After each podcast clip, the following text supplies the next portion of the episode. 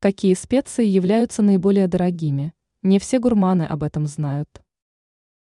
Пряности являются достаточно дорогостоящим продуктом питания, особенно в том случае, если речь идет о товаре высокого качества.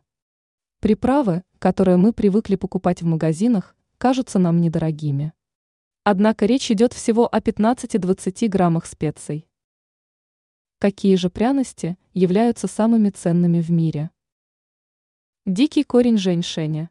Позволить себе столь уникальный продукт могут лишь избранные, ведь его стоимость может составлять около 4000 долларов, причем речь идет всего об одном грамме продукта.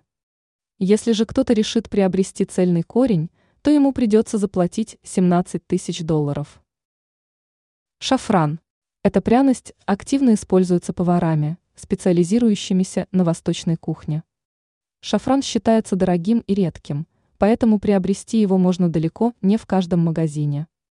За грамм качественного шафрана придется заплатить не менее 6 долларов.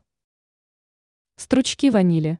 Данную пряность обычно можно найти только в специализированных магазинах, так как она пользуется спросом только среди ценителей и кондитеров.